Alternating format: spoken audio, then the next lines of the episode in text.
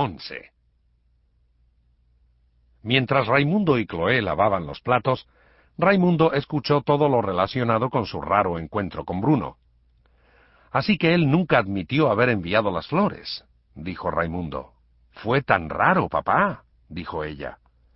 Yo estuve tratando de centrar el tema en la soledad y en lo mucho que significamos unos para otros, nosotros cuatro, y él parecía no enganchar. Estaba de acuerdo en que todos teníamos necesidades, y entonces volvía al tema del estudio o alguna otra cosa que él quería que yo viera. Finalmente, dije que sólo tenía curiosidad por las relaciones románticas durante este periodo de la historia, y él dijo que podría hablar de eso esta noche. Dijo que otras personas le habían preguntado lo mismo recientemente y que él tenía también algunas preguntas. Así lo había estado estudiando. Quizás esta noche lo confiese todo. Papá, no es cuestión de confesarlo todo simplemente. No espero que él me diga frente a ti y Camilo que él me envió las flores. Pero quizá todos podamos leer entre líneas y averiguar por qué lo hizo. Camilo todavía estaba en la oficina de Bruno cuando llegaron Raimundo y Chloé. Bruno empezó la reunión nocturna del Comando Tribulación, pidiendo el permiso de cada uno para tratar todo lo que estaba pasando en la vida de cada cual. Todos asintieron. Luego de esbozar las ofertas que Camilo y Raimundo habían recibido, Bruno dijo que se sentía en la necesidad de confesar su propia sensación de insuficiencia para el desempeño del papel de pastor de una iglesia de creyentes nuevos. Todavía me las veo a diario con la vergüenza. Sé que he sido perdonado y restaurado, pero vivir una mentira por más de treinta años desgasta a las personas. Y aunque Dios dice que nuestros pecados son alejados tanto como el este dista del oeste, me cuesta olvidar. También admitió su soledad y fatiga. Especialmente, dijo, cuando pienso en esta atracción por viajar y tratar de unir a los pequeños grupos de lo que la Biblia llama los santos de la tribulación. Camilo quería ir derecho al grano y preguntar por qué no había sencillamente firmado una tarjeta para las flores de Chloé, pero sabía que no era el lugar. Bruno siguió hablando de las nuevas oportunidades de trabajo de Raimundo y Camilo. Esto puede impactar a todos porque no he expresado todavía una opinión, pero Camilo y Raimundo pienso que ustedes dos debieran considerar seriamente aceptar esos trabajos. Eso hizo que la reunión se convirtiera en un remolino. Era la primera vez que los cuatro habían hablado con tanta fuerza sobre cosas personales. Camilo sostuvo que nunca sería capaz de vivir consigo mismo si vendiera sus principios de periodista y se permitiera manipular las noticias y ser manipulado por Nicolás Carpatia. Le impresionaba que Raimundo no se mareara con tal oferta especial de trabajo, pero se halló concordando con Bruno en que Raimundo debía considerarla. Señor, dijo Camilo, el mismo hecho que no te inclines por el trabajo es buena señal. Si lo quisieras, sabiendo lo que ahora sabes, todos nos preocuparíamos por ti pero piensa en la oportunidad de estar cerca de las avenidas del poder. ¿Cuál es la ventaja? dijo Raimundo. Quizás escasa para ti personalmente, dijo Camilo, salvo por el sueldo. Pero ¿no piensas que será de mucho beneficio para nosotros tener esa clase de acceso al presidente? Raimundo le dijo a Camilo que él pensaba que todos tenían una noción errónea de que el piloto del avión presidencial tuviera más conocimiento real que cualquiera que leyera a diario el periódico.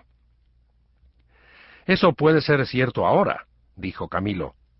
Pero si Carpatia compra en realidad todos los canales grandes de la prensa, alguien cercano al presidente sería uno de los pocos que supiera lo que realmente está pasando. Mayor razón para que tú trabajes para Carpatia, dijo Raimundo. Quizá yo deba aceptar tu trabajo y tú el mío, dijo Camilo y por fin pudieron reírse. Miren lo que está pasando aquí, dijo Bruno. Todos vemos las situaciones de los demás con mayor claridad y mejor nivel de ideas que la propia. Raimundo se rió entre dientes. Así que dices que ambos estamos en estado de negación. Bruno sonrió. Quizá. Puede que Dios haya enviado estas cosas a ustedes solo para examinar sus motivos y lealtad, pero parecen demasiado grandes para pasarlas por alto. Camilo se preguntó si ahora Raimundo estaría titubeando tanto como él. Camilo había estado totalmente seguro de que nunca consideraría una oferta de Carpatia. Ahora no sabía qué pensar. Chloe rompió el atascamiento. Pienso que ustedes dos deben aceptar los trabajos.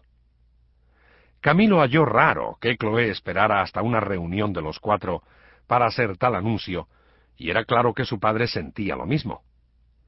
Dijiste que por lo menos yo debía mantener abierta la mente, Chloe, dijo Raimundo. ¿Pero en serio piensas que debo aceptar esto? Chloe asintió. Esto no tiene que ver con el presidente, es con Carpatia. Si él es quien pensamos que es, y todos sabemos que lo es, rápidamente llegará a ser más poderoso que el presidente de los Estados Unidos de Norteamérica. Uno o los dos debiera estar lo más cerca de él que se pueda. Yo estuve cerca de él una vez, dijo Camilo, y eso es más que suficiente. Si todo lo que te importa es tu propia cordura y seguridad, presionó Chloé. No dejó de lado todo el horror por el que pasaste, Camilo, pero sin la presencia de alguien en su organización, Carpatia va a engañar a todos. Pero en cuanto yo diga lo que está pasando realmente, dijo Camilo, él me eliminaría. Puede ser. Pero quizá Dios te proteja también. Y todo lo que ustedes puedan hacer sea decirnos qué está pasando para que nosotros podamos contarlo a los creyentes. Yo tendría que vender cada principio periodístico que tengo y esos son más sagrados que tus responsabilidades para con tus hermanos y hermanas en Cristo? Camilo no sabía cómo responder. Esta era una de las cosas que tanto le gustaba de Chloé. Pero la independencia y la integridad estaban tan grabadas en él desde el comienzo de su carrera de periodista que le costaba mucho tener dominio mental para pretender ser alguien que no era. La idea de posar como editor estando realmente a sueldo de Carpatia, era demasiado para siquiera imaginarla. Bruno intervino y se concentró en Raimundo. Camilo estaba contento de que le quitaran la atención de encima, pero pudo entender cómo debía sentirse Raimundo. Pienso que la tuya es realmente la decisión más fácil, Raimundo, dijo Bruno. Tú pones algunas condiciones grandes para eso, como que te permitan vivir aquí si eso es tan importante para ti y ve cuán serios son. Raimundo estaba asombrado. Miró a Camilo. Si estuviéramos votando, ¿lo harías tres a uno? Yo podría preguntar lo mismo, dijo Camilo. Evidentemente nosotros somos los únicos que no pensamos que debiéramos aceptar esos trabajos. Quizá tú debas, dijo Raimundo, bromeando a medias. Camilo se rió. Estoy dispuesto a considerar que he estado ciego, o al menos miope. Raimundo no sabía qué estaba dispuesto a considerar, y lo dijo. Bruno sugirió que oraran de rodillas, algo que cada uno hacía privadamente, pero no como grupo. Bruno llevó su silla al otro lado del escritorio, y los cuatro se dieron vuelta y se arrodillaron. Oír orar a los otros siempre conmovía profundamente a Raimundo, Deseaba que Dios solo le dijera en forma audible qué hacer, pero cuando oró, sencillamente pidió a Dios que lo manifestara claro a todos ellos. Estando arrodillado allí, Raimundo se dio cuenta de que necesitaba rendir su voluntad a Dios otra vez. Evidentemente, esto iba a ser cosa de todos los días, rendir la lógica, lo personal, las cosas a las que se aferraban a puño cerrado.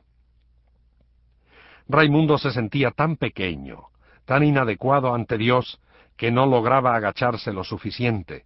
Se agachó, se acurrucó, metió su mentón en el pecho, y aún se sentía lleno de orgullo y expuesto ante Dios. Bruno había estado orando en voz alta, pero súbitamente se detuvo, y Raimundo lo oyó llorando calladamente. Se le formó un nudo en la garganta. Echaba de menos a su familia, pero estaba hondamente agradecido por Chloé, por su salvación, por estos amigos.